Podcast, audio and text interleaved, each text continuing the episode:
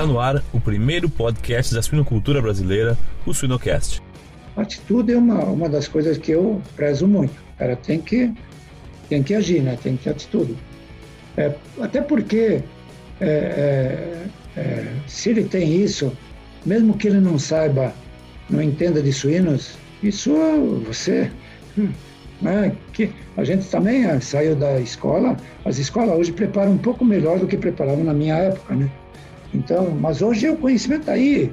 Ah, é muito fácil hoje você adquirir conhecimento. E se você coloca ele perto de pessoas que já têm uma vivência, a gente normalmente faz isso, se a pessoa tem vontade de aprender e é dedicado, em dois toques ele vai embora. Siga-nos nas redes sociais e Spotify para ter acesso a conteúdo técnico atual, de qualidade e gratuito. MSD, sinônimo de prevenção e segurança para garantir a qualidade da produção de suínos. MSD, a ciência para animais mais saudáveis.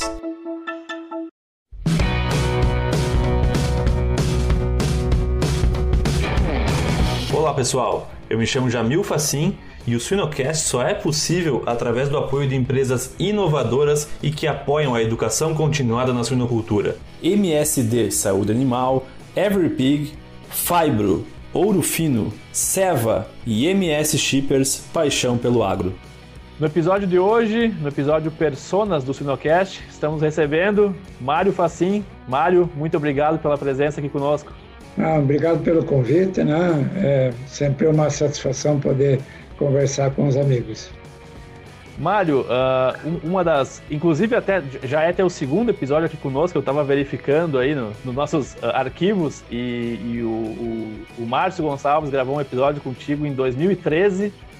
Então, olha aí, oito anos depois, estamos aqui de novo no Finocast. Ah, legal. Legal. Sim, Não, mas sempre e... um prazer voltar aí com vocês. Claro. Vocês Mário... também têm uma, já tem uma história aí para contar, né? Certamente. É, sabe, sabe que a... nossa, mas cada um tem a sua história. Acho que isso que é legal. Claro, é. Sabe que a gente conversou aí com Nelson Mores, com Flori Milhavaca, Luciano Ropa e, e, e, são histórias assim que, que transitam no técnico, transitam no empreendedorismo, mas transitam junto sempre na inspiração, né? Porque hoje a gente vê cada vez mais as pessoas uh, uh, uh, desistindo de sonhos, pouca ambição e às vezes ver que tu, tu seguindo um caminho com, com esse, essas premissas, é possível na suinocultura conquistar espaço, né, Mário? Sim, sim. Mário, uma, a principal pergunta aqui do nosso episódio é conhecer a tua trajetória, né? Mas antes eu vou te fazer uma pergunta que me fazem muito. Me perguntam assim, Jamil, tu é, é parente do Mário Facim? Não, eu acho que sim, né? Eu sempre até falei para você, porque é, realmente é, acho que as raízes lá da, da, da, Itália, né, devem ser as mesmas. Nós viemos da mesma região, tudo é igual. Os teus pais moraram em Nova Prata, os meus pais também moraram lá, então eu acho que só faltou registrar isso na história, né? Mas o nome é exatamente igual, porque tem tem Facis com dois C, tem Facim com um C, tem Fatini e tem Facim com CH. E a gente sabe que os cartões antigamente eram uma confusão, né? Então, o cara chegava lá, registrava de um jeito, outro de outro, mas ah, ah, pela, pela, pela localização da família de vocês e a origem né, da, da, da região da Itália também, né? É, eu acho que sim, que deve ter algum, alguma, alguma coisa do passado que, né, que, no, que nos une aí. Certamente. É, eu ficaria se a gente tivesse essa essa relação, né? Ah, eu Pelo também. Que eu conheço de você, então isso é legal. Excelente, Maré. E com certeza, e, e, se a gente também não, não, não, a gente acha que é parente, né, Mário? A gente tem uma conexão muito em comum que é a suinocultura e já tive também o prazer de, de ficar um tempo com vocês ah, e aprender legal. muito contigo. Sim, não, beleza. Vamos lá. Mário, hum. me, me conta uma coisa. Uh, se tu pudesse ir contando a tua trajetória desde a primeira vez que tu viu um suíno até tu ser, até tu fundar a tua própria empresa na suinocultura. Cara, daí eu tenho que voltar aos tempos de criança, né? Porque, vamos dizer assim, toda a raiz europeia, né? É, trouxe com ela algumas práticas né, ah, da vaquinha para tirar o leite, do, do porco para produzir a banha, né? e, e a carne, porque na época nem açougues não existiam, né? nas, assim, nas, nas vilas pequenas onde a gente nasceu, né? eu lembro tinha um açougue que, que é, abatia uma cabeça de gado para toda a comunidade aos na sexta-feira, no sábado de manhã. E aí, na, no sábado à tarde, formava fila né, para comprar para o final de semana. Então, a tua proteína era, era no final de semana, ou, ou, carne bovina ou frango, né, que você tinha as galinhas lá que criavam no terreno, e o suíno, que era o, o provedor de gordura, porque a época não existia né, gordura vegetal. Depois que que essa traiçoeira vegetal veio a competir conosco, né? Então, é, desde aquela época a gente tinha essa essa relação e depois a, a, minha família evoluiu e construiu o que se chamava na época de um chiqueirão, né? Então, onde você tinha lá 10, 9, 10 criadeiras, era uma grande unidade, né? Ah, nascia seis, sete leitões por, por porca e uma vez por mês, uma vez cada dois meses, se vendia um caminhão de suínos. Nossa, era, um, era uma festa e aonde é entrava recurso. É, então a gente sempre andou um pouco do lado, né? Aí eu fui, fui fazer colégio agrícola. No colégio agrícola também tinha produção de suínos, gado, ah, também avicultura. E na época eu transitei entre aves e suínos, né? fazia as duas coisas. A gente fazia projetos tinha uma cooperativa que financiava, você era desafiado a montar um projeto e, e tinha uma comissão que avaliava se, quais dos projetos dos alunos que iam ser financiados. Aí tinha um professor e mais alguns estudantes do terceiro ano, e aí faziam avaliação. Aí, se você era aprovado no teu projeto, eles financiavam ah, ah, ah, o andamento do projeto, o custeio do projeto, e ao final a cooperativa vendia, é, é, você recebia 50% do resultado, 25% ficava para a cooperativa e 25% para o colégio. Foi onde eu ganhei meus primeiros dinheiro com suíno e com... Legal. E o frango a gente fazia desde o, desde o desenho da, da instalação, construía os comedouros, nós tínhamos uma oficina, era muito legal, era, chamava Escola Fazenda, né? Era é, você trabalhava, era o dia todo ocupado, né? ou com aula ou com trabalhos manuais. Então, aí também a gente teve. Quando eu fui para a faculdade, é, não sei por que razão, mas é, o único que falava de suínos era eu. Na época, ninguém falava de suínos. Então, eu já comentei isso outras vezes, né? quando o professor falava e, e queria chamar atenção, ele sempre dizia: E aí, Mário, concorda com isso? porque eu era o único que falava disso, né? Todo mundo falava de boi, frango também muito pouco e de pequenos animais, né? Ovelha e assim, mas suíno, coisa rara, era eu. Então, foi uma coisa meio que, vamos dizer assim, veio de dentro, né? Um pouco da família e coisa. E que bom que eu acertei nisso, né? Eu consegui construir minha vida em cima da suinocultura. Acertou em cheio, Mário, acertou em cheio. Tu nasceu em Santa Catarina, certo? Sim, eu, eu, eu na nossa família são 12, 12, como eram as famílias da época, né? 12 irmãos, sete gaúchos, e eu falo que eu tive a sorte de, de ser o último da, dos 12 e nascer em Santa Catarina. Brincadeira com os gaúchos aí. Não, é, é, a família teve 12 filhos, sete gaúchos e cinco catarinenses. Né? E aí, é uma história assim de, de desbravamento do, do, do, Brasil, porque meu pai saiu do Rio Grande no ano de, acho que foi 47, se não me engano, né? veio para Santa Catarina, e eu tenho irmãos no Paraná, no Mato Grosso do Sul, no Mato Grosso, é, e tenho sobrinhos em Rondônia, no Pará e no Paraguai. Para você ver, é a história assim, do, da, da subida do, do, do, da gauchada dominando né, o, o centro-oeste, agora até no nordeste também, mas é, acompanha um pouco a história do Brasil, né? Então pode ser que eu encontre é. algum parente meu, facinho, por aí, em vários outros lugares, não só em Videira, né, Mário? Com, com certeza, porque as famílias na época tinham uma, uma assim a, a, fertilidade era muito alta. Né?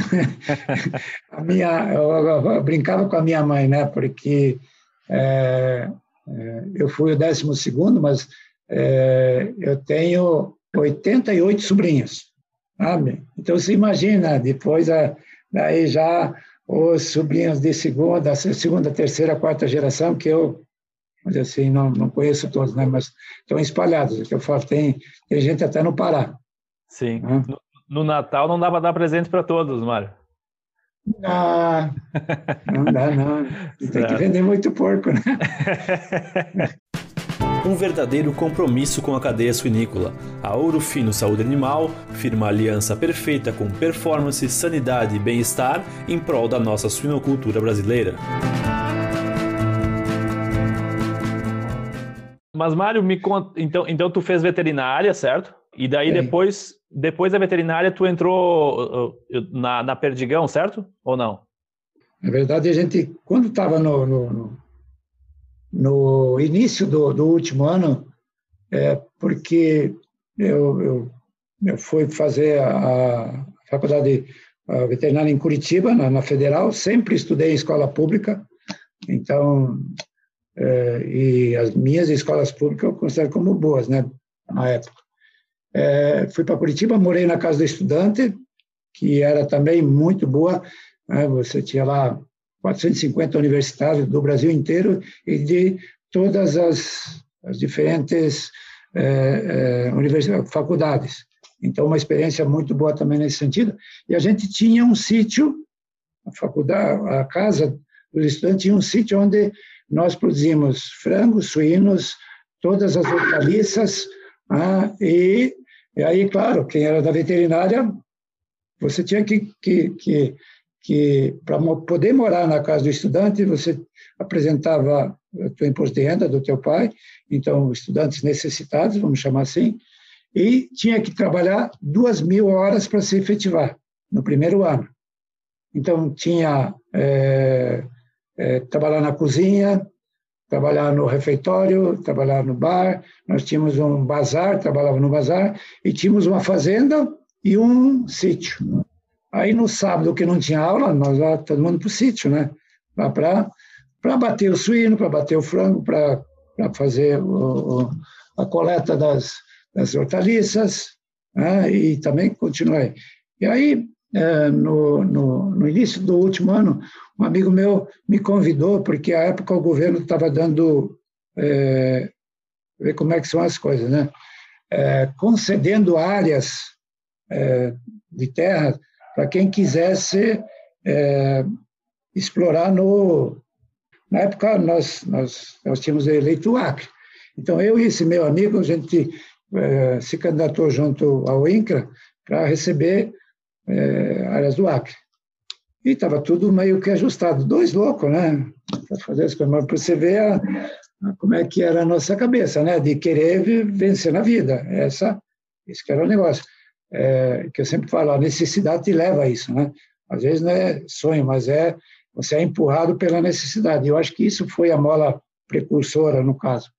É, a gente ia para lá e um dia um, um, um, uma pessoa, um, veterinário da Perdigão, da antiga Perdigão, foi na escola para buscar veterinários para trabalhar em videira. E aí, todo mundo, na verdade, a grande maioria foi, foi trabalhar no, no setor público. Tinha a Caresc, tinha no Paraná chamava a Carpa, e aí todo mundo foi lá prestar serviço. Eu falei, eu, eu e o meu amigo, nós falamos, não, não vamos. Até porque a gente é, no terceiro ano nós começamos a trabalhar, eu com ele e tal, e a gente conseguiu comprar um carro, tudo na, né, no, dava aula, dava inspetor de Mobral.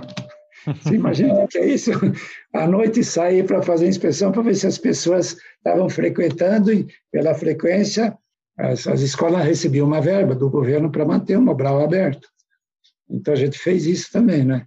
E aí ele me convidou é, para foi lá esse, esse veterinário da Perdigão, para quem quisesse, tinha uma vaga na Perdigão para trabalhar. Eu me candidatei e fui contratado.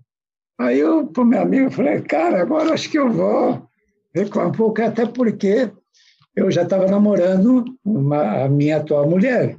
E aí, meu Deus do céu, né, ela não queria ir para o Acre. Então, somou um pouco das coisas. E eu vim trabalhar em Videira com a, com a Perdigão num projeto que eles estavam iniciando para organizar um pouco mais a suinocultura. Nos anos, em 75 tinha muito pouca coisa. Para você ter uma ideia, quando eu cheguei, eu acho que tinha menos de 500 matrizes em produtores integrados, não era nada, né? E a, e a, e a Perdigão também tinha duas granjas, eu acho que dava assim, cento e poucas matrizes, mas nem sabiam quantas matrizes tinha. Você vê a desorganização que era. E, e, então vim e trabalhei 21 anos como funcionário, mais quatro como consultor. E tive a, a felicidade de passar em todas as áreas, né, e desde assistência técnica no campo, né, dentro da integração, depois as granjas próprias da, da companhia, e aí participar do projeto da construção da Granja São Roque, que você é, esteve lá estagiando, né, fazendo trabalhos. E foi a minha maior escola, porque o tamanho da granja à época era uma coisa assim estrondosa, né? Era uma coisa muito grande. Então você vivia o que uh, um profissional, vamos dizer assim, a nível de campo levava 10 anos para ver, lá se via em 10 dias as coisas acontecerem, né? E a gente participou desde o, da locação da granja. Por exemplo, a locação da granja fui eu que fiz. Você ter uma ideia, no olho. Você imagina locar aquela granja no olho, era, tinha as capoeira que a gente chamava, né, mato baixo. Aí abria uma picada aqui, local não dava, ah, temos que mexer, não tinha aparelho para fazer, que nem hoje é super simples, né? Lá faz. É, então a gente, com isso, pelas dificuldades, acabou aprendendo uma série de coisas, né? Eu comecei a desenhar instalações, eu comecei a desenhar equipamentos, os equipamentos da Granja São Roque, é, fui eu que desenhei todos eles, que a época era o grande momento da época era levar as fêmeas para o confinamento. E quando eu comecei a trabalhar era tudo solto. Né? A gente no campo eh, tinha um lugar para a gente chamava de G1, G2 e os machos, só para você ter uma ideia como é que era. Então no local se tinha fêmeas até é, seis, sete semanas de cobertura, você mexia para outra, tinha um piquete, onde os animais saíam para fazer exercício, e o macho ficava em outro lugar. Então não se usava a proximidade de macho para si, essas coisas todas, cara. Cheguei, exatamente isso daí. E foi uma das, dizer assim, uma das, das mudanças radicais, porque isso já era orientado por profissionais, só que à época era um outro outro grupo de profissionais que orientavam, que não eram veterinários. E não vou falar para não, né, não constrangir nada a coisa, mas é, eles não conheciam fisiologia como nós conhecemos, né? Conheciam de construções, mas o animal não vive de construção, você precisa... E aí a gente fez um desenho diferente, até houve um embate meio técnico entre esses, esses dois grupos. Eu defendendo que tinha que juntar tudo, porque era lógico, Primeiro, mão de obra, de ficar transferindo. Mas imagina você pegar uma fêmea em cio e levar no macho. Né? Você tinha que carregar no colo. Né? E as fêmeas enormes. Então, essa dificuldade, o dia que chovia, você tinha que levar na chuva, né? porque as instalações eram distantes uma da outra. Aí, devagarinho, fomos convencendo, né? por que, que nós juntamos, por causa do, do hormônio, para facilitar das pessoas, isso aqui. Então, é, por isso que eu falo, a gente teve a oportunidade de acompanhar todas essas evoluções. Então, saí do campo, passei pelas, pelas granjas próprias, voltei para organizar toda a parte de, de sistema integrado, aí avançamos para o oeste catarinense, para o norte e nordeste do Rio Grande do Sul, que a gente incorporou com a compra de dois frigoríficos, o Pancel e depois é, lá em Marau, no Rio Grande do Sul.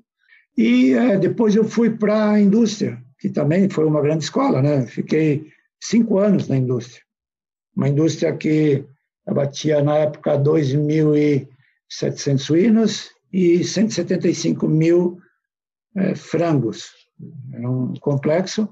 e tinha mais uma unidade que fazia processamento que, portanto, com, com empanados, é, hambúrguer e, e, defumados, que é em Salto Veloso. Foi uma, uma experiência fantástica porque eram mais de 3 mil funcionários e a época até a, a empresa estava com algumas dificuldades e você é, uma das dos aprendizados, né?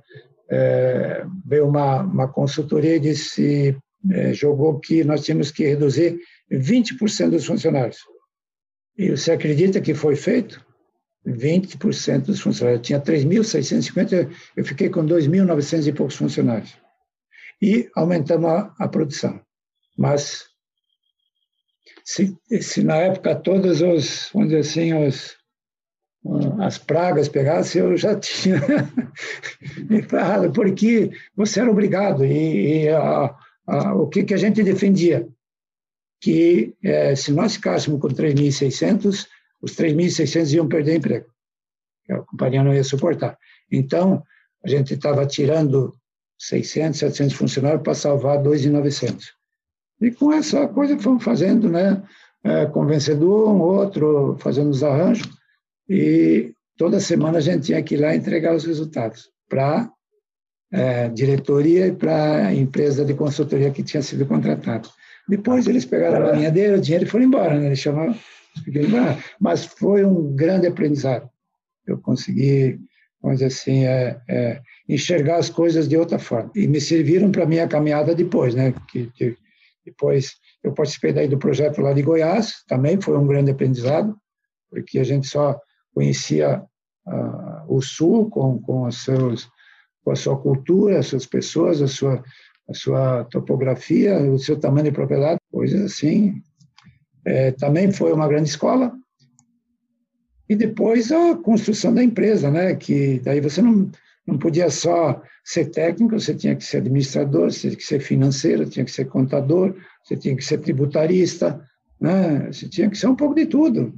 Então, por isso que eu falo que qual é a raiz disso tudo? A raiz disso tudo se chama necessidade de você é, melhorar de vida, né?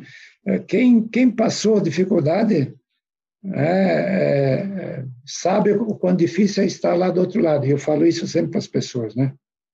E eu acho que isso é a maior mola motivadora de... E também porque a época, dizer assim, as dificuldades não eram impostas, né? Elas eram o país não, não tinha as condições, a gente vivia, né? nossos pais nos deram aquilo que eles podiam dar, e deram muito mais do que eles receberam dos pais deles, sempre falo, e eu tenho, e nós deixamos mais para nossos filhos, assim vai, né? Só por isso que a, a humanidade evolui, né? Nós estamos falando da distância, se a gente falasse isso no passado, seria, o cara é doido, né? Então... Exato, exato. E, e Mário, me conta assim, quando, quando tu vamos dizer que no dia que tu decidiu, ou, ou na, quando tu abriu esse sonho de abrir tua própria empresa, como que a tua família recebeu isso, ou se tu ou já uhum. vinha discutindo isso? Sim. Não, é, é que na verdade é, começou lá dentro da minha família. Nós somos em 12, o único que, eu sempre falo que o único que tem a carteira assinada de, de carteira de trabalho sou eu. Meus 11 irmãos anteriores todos desenvolveram alguma coisa própria. Mas eu fui o único que foi fazer, tive a sorte de fazer faculdade. Então, isso me abriu um pouco os horizontes e tal, mas eu trouxe lá da, da raiz da minha família a conversa de, da empresa, do, né, do negócio e coisa, porque as reuniões eram feitas lá em casa e os que trabalhavam é, fazia a roda, o pai e os meus irmãos, e um falava, o outro falava como é que é isso, como é que foi aquilo e tal. E nós pequenos, nós podíamos ficar, mas desde que ficássemos quietos. Essa é a regra do jogo. Vocês ficam ali, vocês têm que ficar quietos. Né? E criança normalmente fica querendo se mexer coisa. Às vezes a gente levava um puxão de orelha, voltava para coisa. E aí a gente começou a... Né? E aquilo fica dentro de você.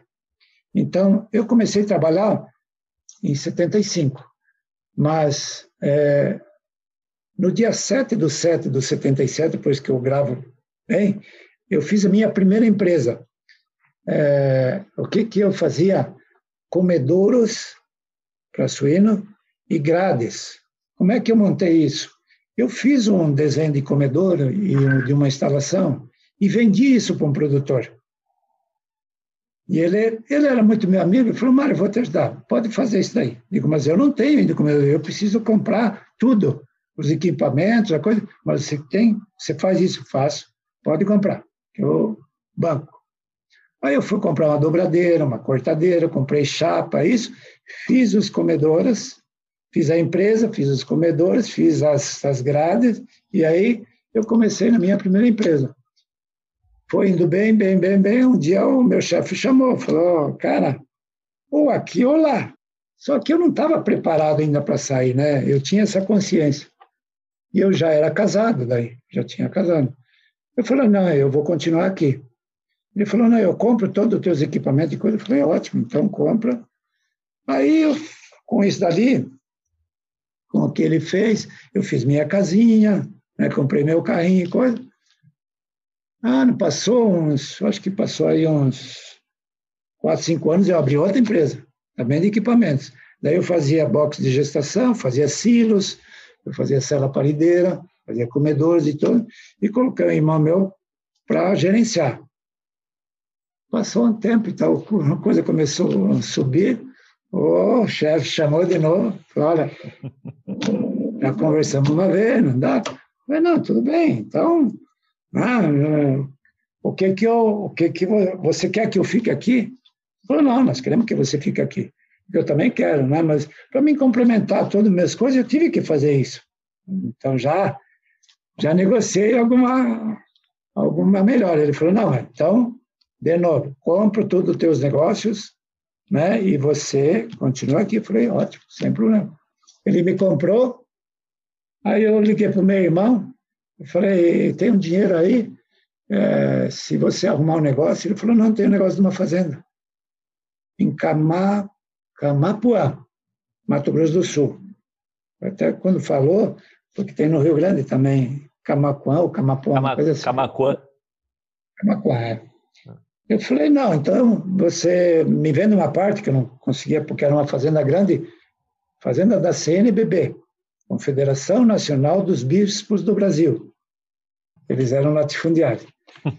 É, compramos a fazenda, daí eu precisei mais dinheiro, eu vendi minha casa, vendi meu carro, vendi o telefone, que na época o telefone tinha valor, e mandei o dinheiro para ele e é, eu comprei 10% da fazenda. 14 meses, isso na época deu, juntando tudo, foi 5 mil, agora que na, na época era cruzeiros, não era nem cruzeiro. Daí teve toda uma mudança de moeda. Bom, é, eu mandei, fiquei sem carro, sem casa. É, mandei para ele, ele comprou a fazenda. Quem assinou a escritura da fazenda foi Dom Ivo Lotshire, que era um antigo dono da CNBB. 14 meses depois, apareceu uma, uma, uma, uma pessoa que queria comprar o dono da Servopa de Curitiba, de uma revenda de carro, que o filho ia formar agrônomo e queria começar a trabalhar em lavouras e ele queria comprar fazenda para o filho. Não, mas a gente vende. Meu irmão, vendemos. De cinco eu vendi por a minha parte por 130, 130 mil, de 5 mil.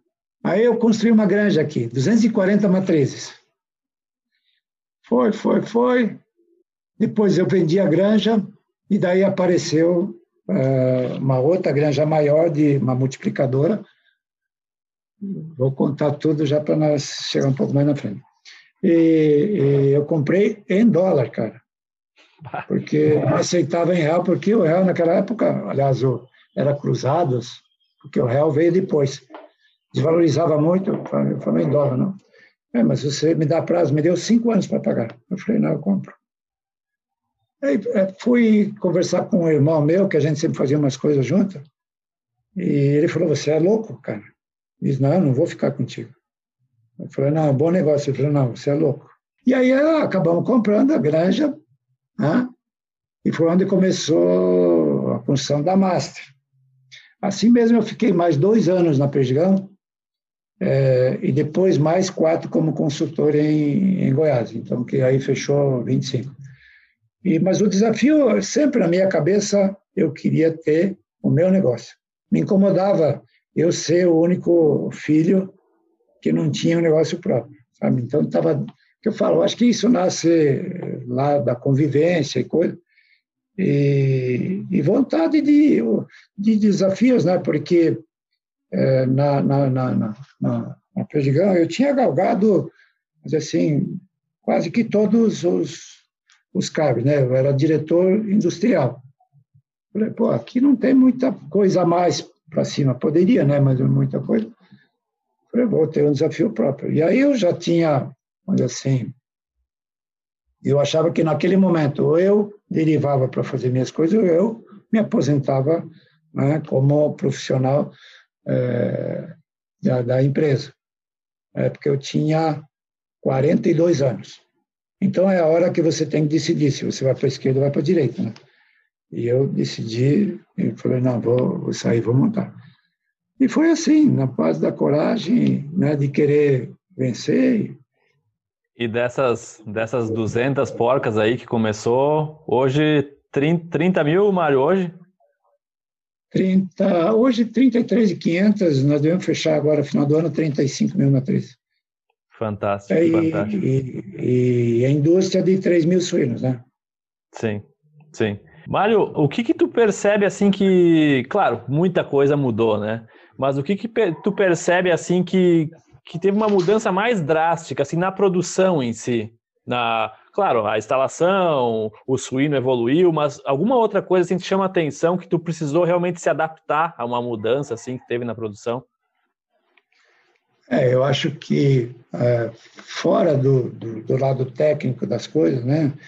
Mas a, a, a concentração, o mercado hoje ele é muito verticalizado, então sobra pouco espaço para é, para quem é, vamos dizer assim, independente. E isso nós sentimos há 10 anos atrás, por isso que a gente entrou na área de, de industrialização, porque a gente viu que, é, como produtor de serviço, nós tínhamos algumas limitações, alguns problemas, então a gente acabou derivando. Né? Então, o mercado mudou totalmente, não tem nada a ver com o mercado como se comercializava suínos antigamente. Né? é, do ponto de vista de organização da produção, do ponto de vista de, de, de padrão de qualidade, de exigências, né? tanto a nível de, de padrão de suíno, mas principalmente exigências do ponto de vista de gestão. Né? Porque você, é, a coisa é um pouco mais complexa, né? Para você ganhar dinheiro não é só produzindo 32 leitões por, por porca, né? Você tem, isso é uma das coisas, né? Você precisa ter o desempenho depois, mas precisa comprar bem o milho. Se, é, por exemplo, ó, é, parte do boa, vamos dizer assim, uma parte do nosso resultado do ano passado nasceu de, de, de, de BMF, de comprar e vender milho na bolsa. Nós não somos nem produtor, somos consumidor. Mas às vezes o mercado físico não, não te atraía, então você acaba jogando. Quando que a época você não tinha nada dessas coisas. Você tem como travar, como isso, aquilo, né? Então, são coisas que, que acabam te ajudando. Mudou muito a legislação ambiental, não existia nada, você construía onde você queria, como queria, e lançava como queria, né? Você tem uma ideia, uma das granjas da empresa, na época, 75, que eu comecei a trabalhar, ela era em cima de um córrego, para as fezes ser levadas embora. Isso era permitido, não tinha nada disso. Hoje, né, uma infinidade de, de, de, exigências, tanto a nível, de, a nível ambiental, como sanitário, como controle. Então, é, realmente, a nossa suinocultura hoje é uma suinocultura evoluída, né, é, padrão internacional e coisa que, à época, era uma suinocultura quase que meia de subsistência. Né?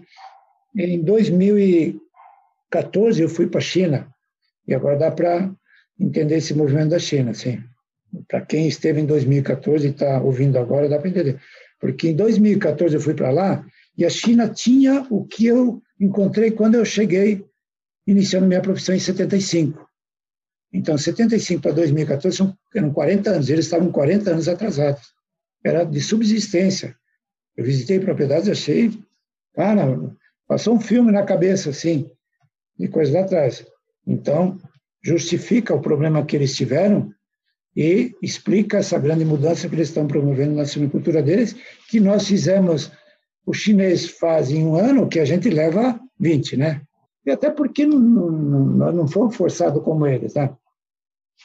Mas eles foram forçados, né? Por conta né, do, do, problema e por conta da que o suíno lá é, faz parte da base alimentar, né? E, uhum. e em governo comunista, uma das coisas que ele tem que garantir para o povo é comida, né? Porque sem comida o povo se revolta. Então, eles, eles investem muito grande e quem tem um bilhão e quatrocentos para alimentar, fica fácil, né? Eu, eu queria estar lá, né? É, vamos dizer assim, a, e quando eu fui para lá, ou depois, queria estar lá para ganhar dinheiro, cara.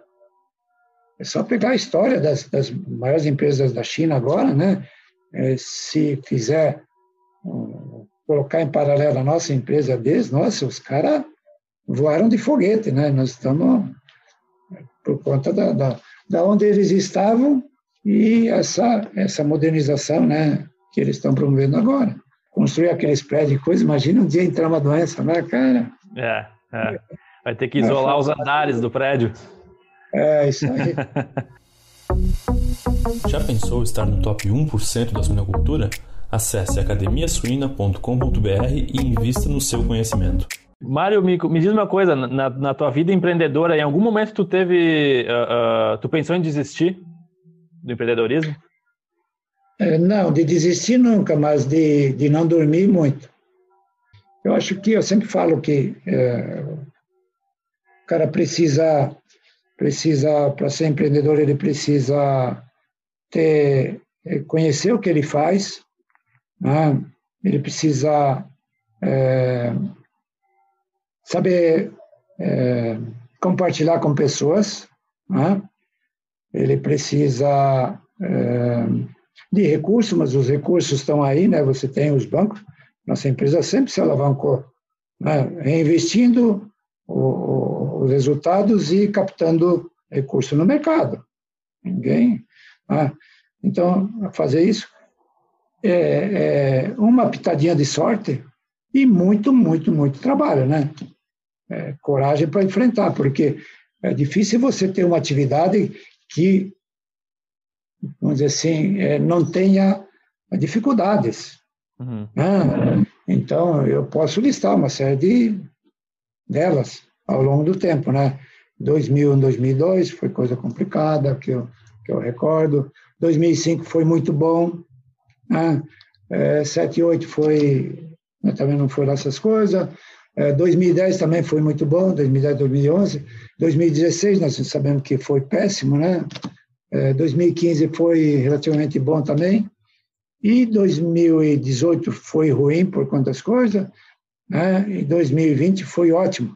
E esse dia eu até estava meio que voltando no tempo. Se você for olhar, 95 foi muito bom, 94, 95, porque foi o suíno no início de 94, que foi quando eu comprei a unidade em abril, ele, ele, ele era 52 centavos o quilo do Cruzeiro.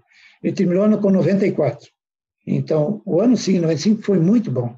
Foi espetacular, cara. E eu estou olhando que a cada cinco anos isso se repete, cara. 95, dois, 99, 2000, 2005, 2010, 2015, 2020. Se pode montar um gráfico e você vai ver que é de cinco, cinco anos. Uma coisa ah, então eu já estou olhando para 2025, né? Exatamente. Se isso se repetir, nós vamos ter alguma coisa lá. Mas nesse meio tempo aí a gente pode ter dificuldade. Então, ah, tem horas que, cara, você não desiste porque você não pode. Você olha e fala, pô, tem um mundo de pessoas do, do meu lado que acreditaram na, na, na, na proposta, né? E aí, e também porque se você desiste, você perde tudo que você construiu, né? Você vem um vendaval. Então, por exemplo, 2016 foi terrível, 2018 foi muito terrível, cara. Tanto é que é, nessas horas difíceis muita gente fica pelo caminho, né? E daí depois vem e a história é essa, né? Na verdade, é sempre assim, né? quem resiste às horas difíceis, é, assim, participa das boas horas. Né? Quem quer entrar nas boas horas vai encontrar a tendência é estar no fundo do poço, então ele acaba se dando mal, né?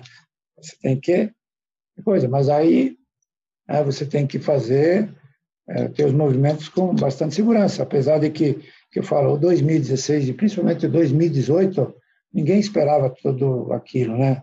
A greve, o impeachment, a quebra de safra em 2016, a carne fraca, a delação premiada, foi muita coisa, cara. O juro nas alturas, os bancos fugiam dos, dos né, do agronegócio, não queriam saber, né, porque era um risco para eles. Uhum. Então, muito, muito difícil, cara, para passar. E também nós, nós, nós, a gente conseguiu sobreviver e aprendeu muito com a crise. A crise Sim. te ensina muito, mais do que a bonança. É, a gente sempre fala isso. As grandes, as grandes evoluções da humanidade foi, infelizmente, foi depois das grandes guerras, né? Exato. Então a dificuldade leva você a repensar e coisa, né? Como e a hora que está tudo bem, passa muita coisa aí pela porteira que você acaba deixando passar e não devia deixar passar. A gente aprende mais quando toma o gol do que quando faz o gol, né, Mário? Ah, exatamente. É isso aí. Uhum. Então tem que servir de aprendizado. Mário, talvez tu já tenha, tu já tenha mencionado, mas uh, uh, qual que foi o momento mais duro da tua carreira? Que me marcou foi foi um evento ainda eu estava dentro da companhia e e eu sempre fui um cara lutador, né? Para para eu não eu queria vencer na vida. Esse é o meu lema era vencer na vida. Sempre é, é, vencer com, com trabalho, nada de coisa. Né? Você me conhece, sabe, as pessoas que me conhecem sabem da minha retidão, né? É, mas com trabalho, cara, é, trabalho, dedicação e coisa, e correndo atrás das coisas e tal. E eu tinha ido para a Europa para ver os programas de melhoramento da Europa que a companhia tinha me pedido. E aí é, houve umas mudanças da companhia que trouxeram uns profissionais da, da iniciativa pública, porque a companhia estava com, com dificuldade financeira, que não era dificuldade de produção, porque depois a, a companhia acabou mudando de nome e ela virou o que é hoje, que é a BRF. Né? Então, é, separar o que era problema financeiro do que era problema operacional. O operacional estava bom e o financeiro estava bom. E aí vieram esses esses profissionais do governo, e eu voltei de lá, vamos dizer assim, a gente inocente, né, só se preocupando com o dia a dia do trabalho, e quem vem do governo vem com as malandragens de, né, de ocupação de espaço, isso, aquilo, toda essa coisa. E o cara que chegou é, fez um mapeamento de quem que ele tinha que colocar a mão na cabeça, né, e jogar para baixo. E eu eu estava um dos um dos primeiros da fila dele. E aí ele me, onde assim, me, me, me colocou no banco de reserva. Aquilo me machucou muito, cara, porque eu fazia tudo para contribuir. Ah, e é, todo e qualquer movimento ele fazia no sentido de, de me ferir. Aí, um belo dia, numa reunião de, de cúpula, de, de decisões estratégicas e tal, me convidaram, mas o convite foi para me me matar, sabe? E tava tava é, é, nós éramos em cinco pessoas. Uma delas era um dos donos da empresa. E essa pessoa que eu te falo, mais uma pessoa que, que ele tinha trazido, então já estava preparada para bater em mim, né? E uma outra pessoa, meio que assim, vou com quem voa mais alto, né? Aí colocou lá a estratégia dele e tal, porque mudar essas coisas, já está na hora de, né, suinocultura não é assim, tá, tá, tá, tá. Falou em rodoviária de suínos lá no Paraná. Na época a gente comprava suíno no Paraná. Não, vamos montar umas, chamou de rodoviárias, que era juntar todos os suínos, eliminar os, os intermediários que eram os comerciantes antigos, que é quem tinha os produtores na mão. E aí chegou uma hora, perguntou para mim o que eu achava. Falei, olha, é, você vai me achar, também vai, vai me dizer que eu, que eu não sou uma pessoa que não gosta de evoluir e tal, mas eu tenho que dar a minha opinião e eu vou ser verdadeiro.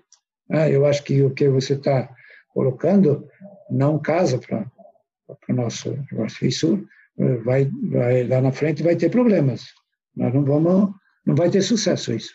Ah, mas você, você é um cara que não quer evoluir. falei, não, não quero mesmo, desse jeito não quero. E virei pro, pro dono da empresa e falei, a empresa é tua, você faz o que você quer, mas eu não faço parte desse jogo. Dá licença que eu, dessa reunião, já encerrei minha coisa. Peguei minha turma, era quatro horas da tarde, cara. Fui para casa. Falei para minha mulher, amanhã eu estou sem emprego. Porque não esperei nada. Peguei, virei as costas e saí, cara. Falei, eu não vou participar dessa jornada de vocês. No outro dia, cheguei na minha mesa, ninguém falou nada. Passou meio dia, ninguém falou nada. Passou o dia, não falou nada. E eu naquela agonia, né, na coisa. Passou, passou uma semana, numa, uns 15 dias depois, ele convocou uma reunião, de novo, com as mesmas pessoas e com o presidente da empresa. Ah, e eu junto. E voltou no mesmo assunto. E aí, de novo, aquele negócio: o que, que você acha? O que, que você acha? Que chegou na minha vez, e eu, de novo, entrei com o mesmo, com o mesmo discurso, né, do que, que eu. Se você pergunta, eu falei para ele: se você pergunta minha opinião, você já mais ou menos sabe, mas eu vou colocar de novo, né, porque hoje nós temos a figura do nosso presidente, eu vou colocar, então já que estavam pedindo, eu vou colocar.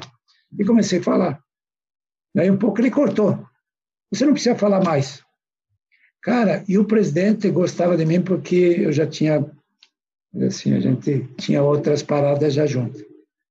O que, que o presidente falou? Ô, fulano, você precisa aprender um pouco mais com esse menino.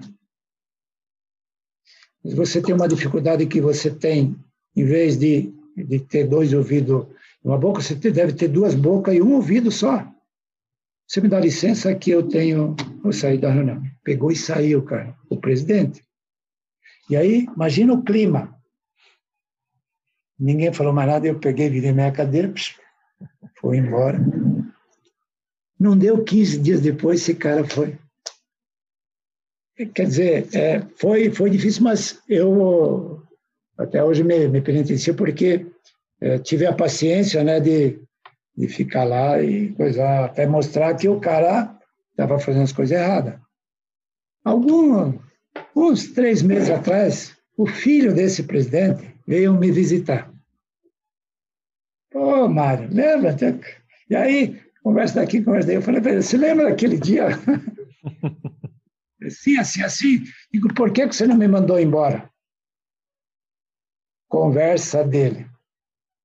Não, foi tudo armado para tirar o cara daqui. Eu falei, mas não foi isso aqui. E até hoje eu não sei se ele falou a verdade ou agora está querendo falar outras coisas, né? mas foi um momento difícil, sim. Outro, outro momento foi 2018, foi, foi complicado. Né? É, foi, assim, do ponto de vista financeiro, do ponto de vista de produção, de, de, de, de, de sobrevivência foi muito complicado. As demais coisas, isso todo mundo tem os seus os dias felizes e, e não felizes, né? Isso faz parte da vida, eu acho que não, não adianta assim. Uhum. Ah, mas se claro. você começa a separar as coisas, você começa a ter problema. Eu acho que tem que. Ah, os momentos ruins se esquece, olha para os momentos bons e toca a vida em frente. Sim. Hum. Mário, tu, tu já conviveu e, e, e, vários veterinários já trabalharam contigo na Master, em, outra, em outras empresas, no caso na Perdigão, na época. O que, que, que característica que tu diz que o, o técnico ou o veterinário uh, tem que ter para ter sucesso? O que que tu, tu, vendo todo mundo que tu já viu que teve sucesso, o que que essa pessoa tem que ter para ter sucesso na suinocultura como profissional? Bom, primeiro ele precisa mas assim, ter atitude. Ah, é, porque muitas pessoas, vamos dizer assim, chegam e falam, pô, eu estou preocupado com essa coisa, né? isso lá na frente pode dar problema.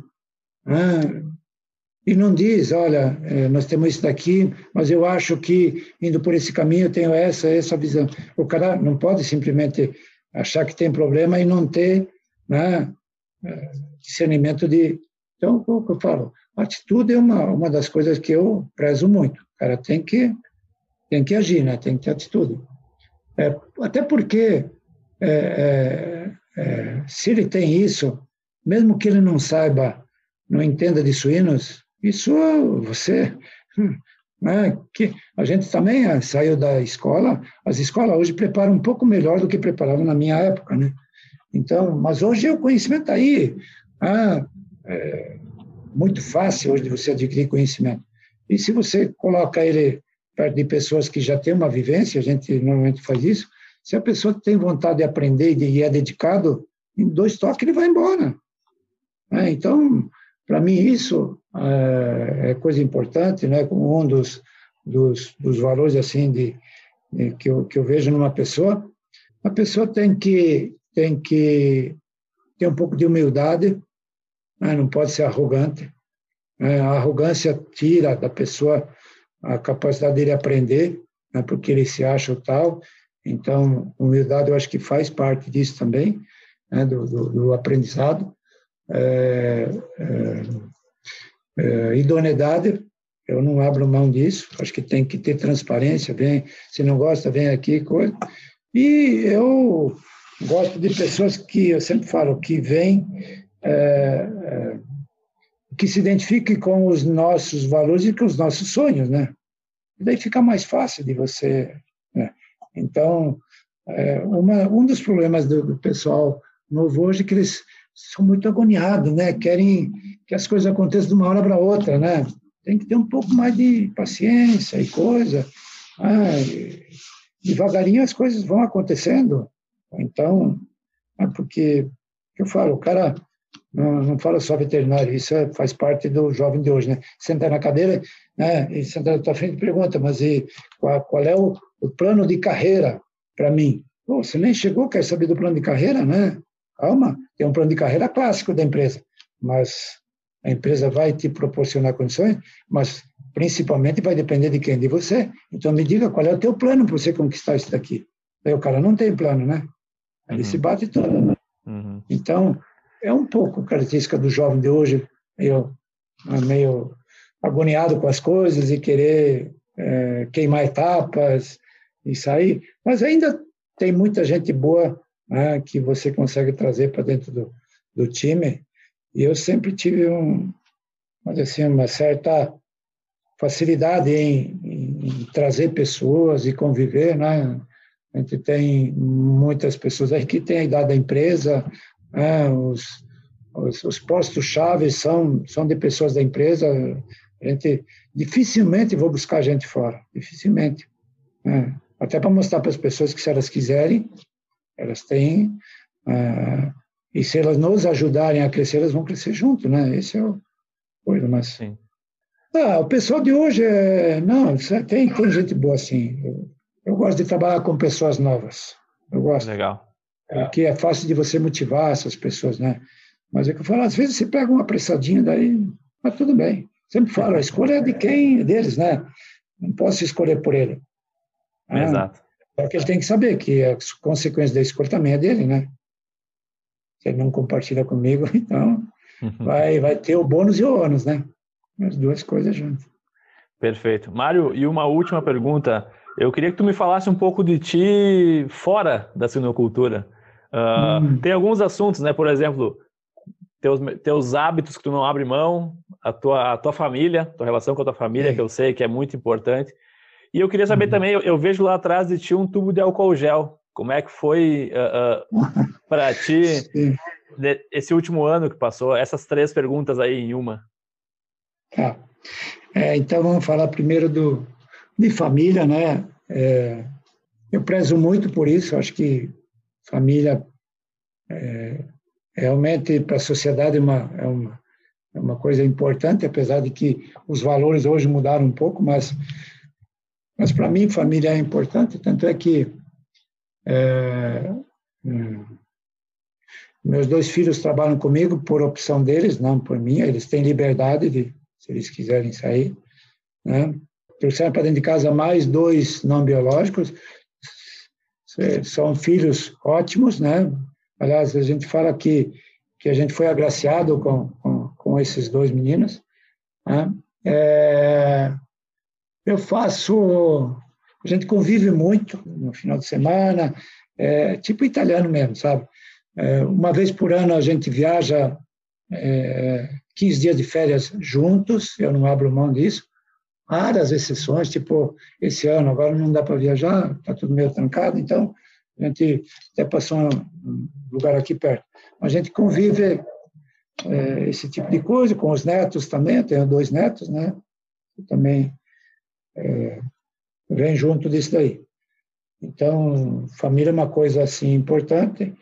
O que que o Mário gosta, né? Quando eu tinha bastante perda, eu gostava de jogar futebol, né? Era meu, era meu hobby, assim, preferido, né? De, de jogar. E agora eu, o meu hobby é, é pado. Né? Que o tênis, eu tinha problema de bursite, aí virei para o pado porque com o pado eu me adapto melhor. Então, ah, três vezes, quatro vezes por semana eu jogo pado, que me, me vamos dizer assim, me dá um, um banho de suor e me deixa a cabeça leve. Então, isso me, me, me ajuda muito, né? Acho que é, a pessoa sempre tem que ter alguma coisa, né? Sim, sem dúvida. Os amigos, né, que são coisa importante na vida das pessoas, né? Eu tenho poucos amigos, mas eu gosto de qualidade, né? Não sou aquele de chegar no bar, tratando, até porque eu sou meio retraído, meu tio, então, poucos amigos, mas amigos de longa data, sabe? Amigos, tipo assim, meu amigo do peito. Então, eu prezo muito a qualidade da amizade, não o número de amigos. Isso para mim é importante, né? É, fiz amigos né, de, de, de, vida particular e tenho muitos amigos na vida profissional, né? Pelo tempo. Você falou, todos os que, que se falou, amizade, Nelson Moraes, o Davi, o, o, o Milavaca, o, o Luciano Roupa, né, que viveu muito na época da Abraves, né, lá atrás. Ele foi, ele foi o primeiro presidente, eu fui o terceiro ou quarto presidente nacional também. É, então a gente conviveu muito dentro disso dali e a gente acompanha a vida de cada um, né? E são pessoas que também tiveram muito muito sucesso, como outros também, né? Que a gente acabou acabou tendo isso daí. Como foi esse último ano, Mário? Não, ah, não, não digo na suinocultura, mas durante sim, uma não. pandemia. Não, na suinocultura foi espetacular, né? Foi muito bom.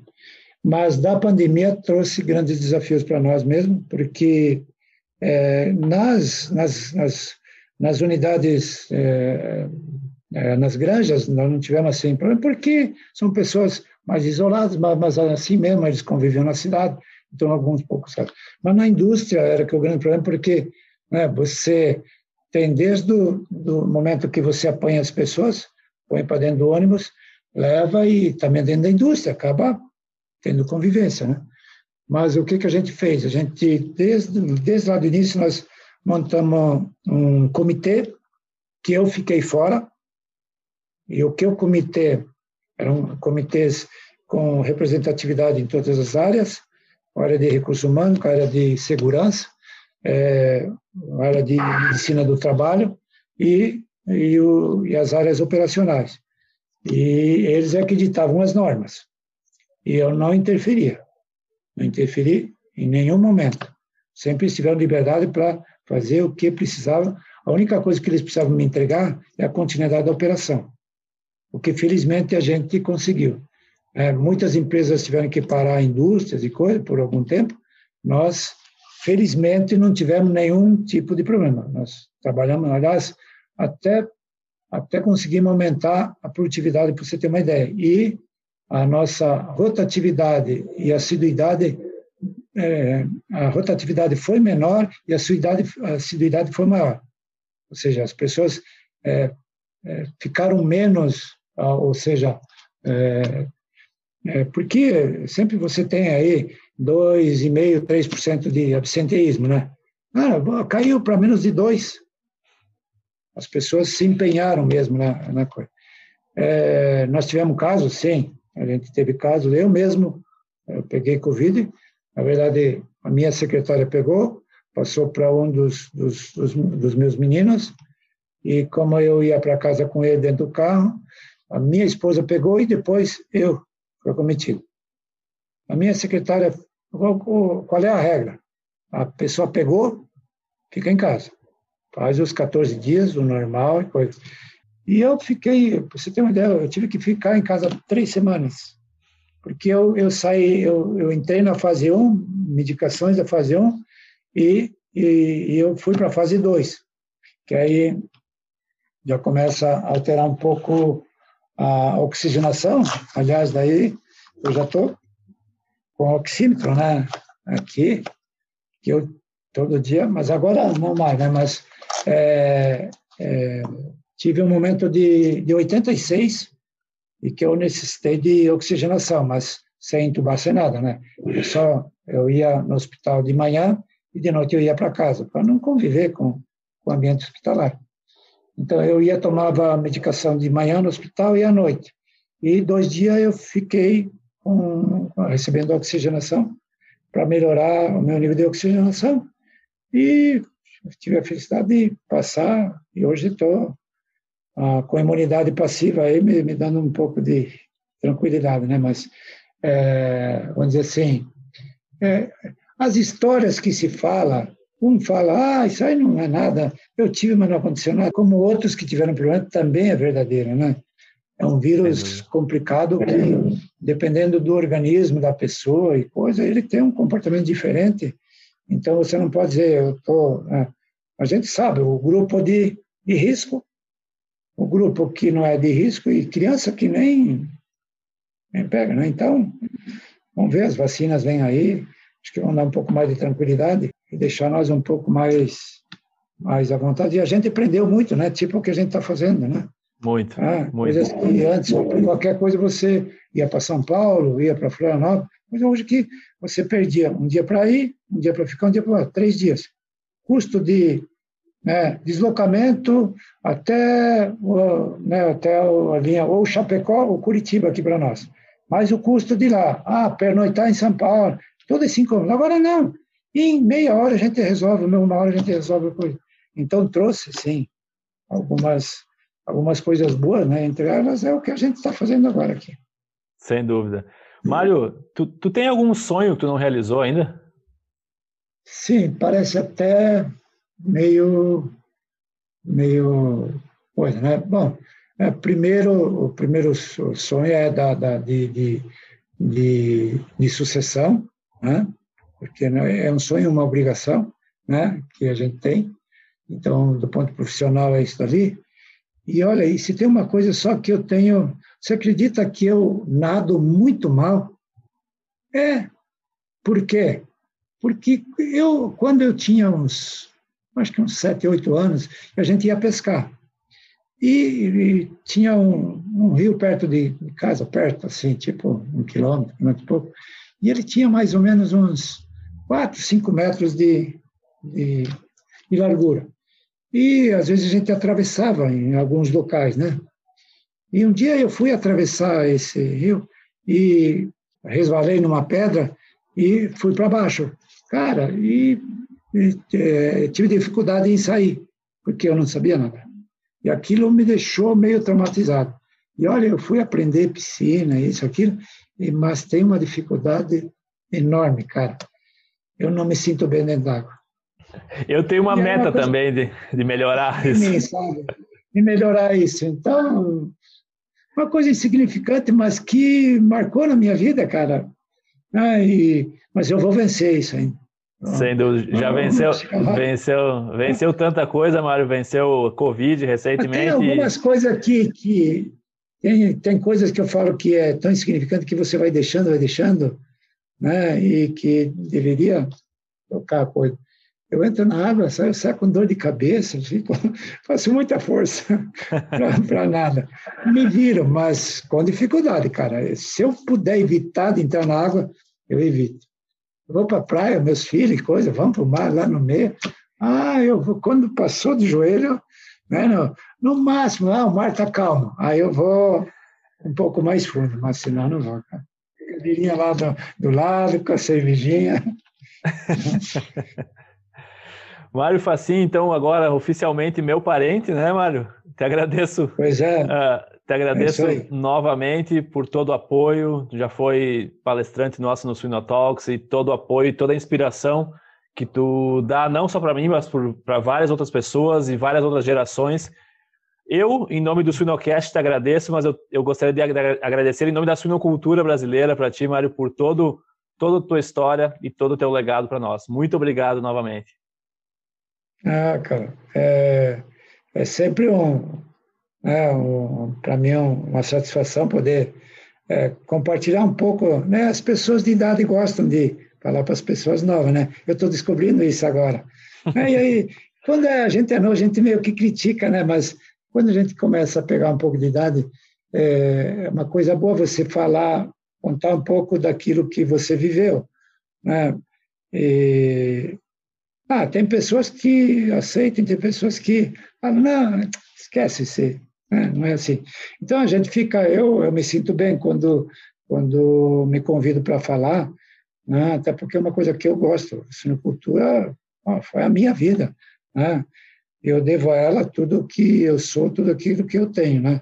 Não só de, de coisa material, e eu sempre falo isso para né, os meus mais de mil funcionários, que o que eu mais prezo, né, o que mais me orgulho é ter mil do meu lado, né, acompanhando a nossa trajetória. Então, isso é que dá a nossa a certeza de que é, a vida valeu a pena né? e a gente quer continuar, né? com certeza. Então, eu que agradeço né, a oportunidade de poder conversar um pouco aí e poder contar um pouco da nossa história. Com a legalidade do parentesco aí, né? Efetivado. Mário, muito um obrigado pelo teu tempo. Tudo de bom. Um abraço. Tchau, tchau. Tchau.